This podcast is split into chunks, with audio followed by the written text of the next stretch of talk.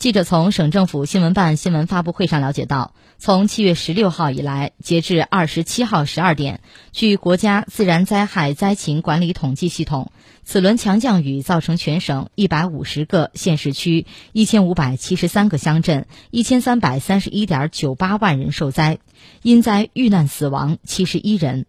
农作物受灾面积一千零一十七点一千公顷，成灾面积四百五十七点四千公顷，拒收面积一百四十八点一千公顷，倒塌房屋一点五五万户，四点八五万间，严重损坏房屋三点六五万户，十二点二一万间，一般损毁房屋十一点一六万户，三十一点四二万间。目前灾情正在进一步核查评估统计之中。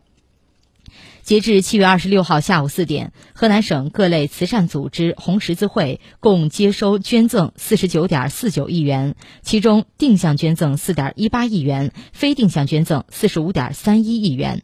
已拨付三十八点六六亿元。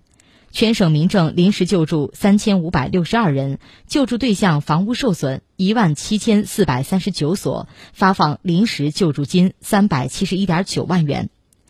当前，我省新疆等部分地区内涝仍然严重，社会各界救援力量纷纷奔向灾区，各界爱心人士捐赠物资源源不断运往灾区，但因车辆较多，交通出现拥挤，已严重影响救援。